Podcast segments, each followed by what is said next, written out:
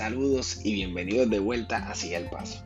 Hoy daremos comienzo a una serie llamada El cansancio, una bendición de Dios.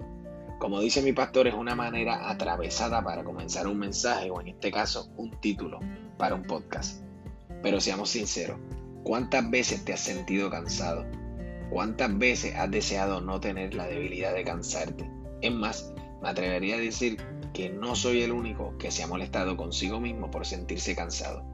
Hoy quisiera hablar de cómo el cansancio para mí es una bendición de Dios y la mejor brújula para el que no sabe que está perdido.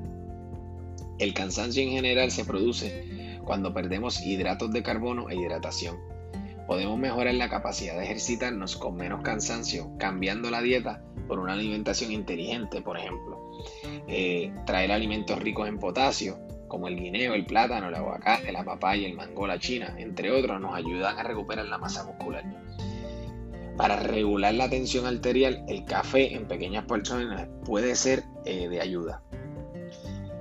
Para una fuente de teobromina, el chocolate o el chocolate, el chocolate oscuro, puede ser ideal. El hierro, el magnesio y el azúcar necesaria para no debilitarlo, la podemos encontrar directa y efectivamente en la miel. Además de que te ayuda siempre a la garganta. La proteína la podemos encontrar en la leche, el salmón, los huevos, pechuga de pavo y de pollo. La avena y el consumo de frutas secas durante el día nos ayuda a ganar los nutrientes necesarios y a calmar las ansias necesarias de comer constantemente si es el caso. Por último, la hidratación es un elemento principal. Si no nos hidratamos constantemente y correctamente, vamos a terminar cansados rápido. Pensando en este tema, recordé al campeón mundial de boxeo Daniel Jacobs. Este joven tenía una buena carrera boxística y estaba en ascenso profesional. Comenzaba a despuntar entre los nombres de los más importantes cuando comenzó a sentirse cansado y decidió ir al médico a chequearse. Para su sorpresa, Daniel Jacobs tenía un tumor canceroso en la espina dorsal y debía ser operado repentinamente. Se sometió a una operación de aproximadamente 7 horas. Su carrera boxística terminaba con un diagnóstico.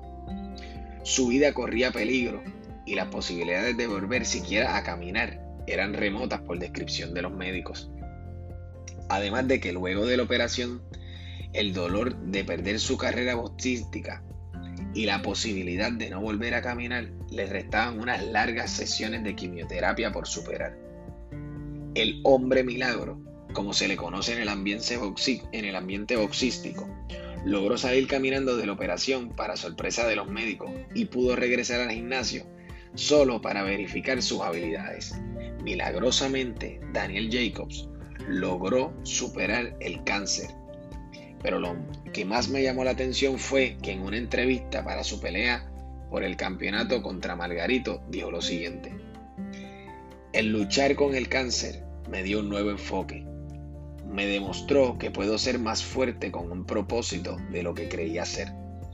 Daniel Jacobs logró ganar el campeonato mundial de peso mediano de boxeo pero no es eso lo que me impresionó. Lo más impresionante es que tuvo el coraje de llamar el cáncer en su vida su mayor bendición.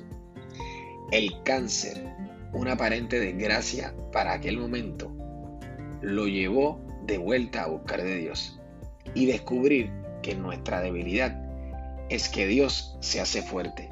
Segunda de Corintios, capítulo 12, versículo 9 nos dice, bástate mi gracia porque mi, poder se perfecciona en la debilidad. La realidad es que todos nos cansamos constantemente por diferentes razones. Nos cansamos de caminar, de correr, de hacer ejercicios, muchas veces por no ver el resultado deseado en el momento deseado. Nos cansamos de la rutina, de la deshonestidad de nuestros líderes políticos o de algunos líderes religiosos que hacen un flaco servicio al maestro y se lucran de la esperanza y la falta de conocimiento de otros pero el cansancio puede ser la mejor brújula para aquel que no sabe que está perdido. Cristo en Mateos 11, 28 nos exhorta, venid a mí, todos los que estáis trabajados y cargados, y yo os haré descansar. Así como nos cuenta la parábola del Hijo Pródigo en Lucas 15, del 14 al 20. Y cuando todo lo hubo malgastado, vino una gran hambre en aquella provincia, y comenzó a faltarle. Y fue y se arrimó a uno de los ciudadanos de aquella tierra, el cual le envió a su hacienda para que apacentase cerdos, y deseaba llenar su vientre de algarrobas que comían los cerdos, pero nadie le daba. Y volviendo en sí, dijo, ¿cuántos jornaleros en casa de mi padre tienen abundancia de pan? Y yo aquí perezco de hambre. Me levantaré e iré a mi padre y le diré, Padre, he pecado contra el cielo y contra ti.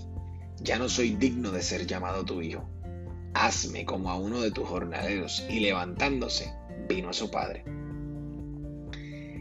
En esta ocasión podemos ver cómo nos dice que el joven, el hijo pródigo, volviendo en sí, es decir, todo ese tiempo que él estuvo divagando, perdiendo el tiempo, perdiendo sus bienes, malgastando su riqueza, su dinero, estaba fuera de sí.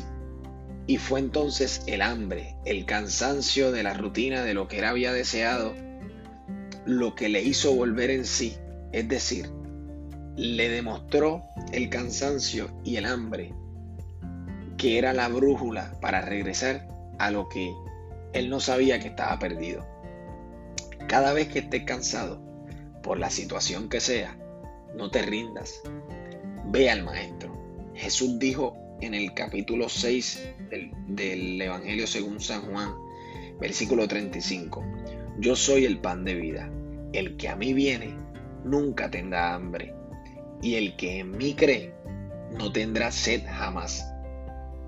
Él es el pan de vida, el agua que refresca tu alma.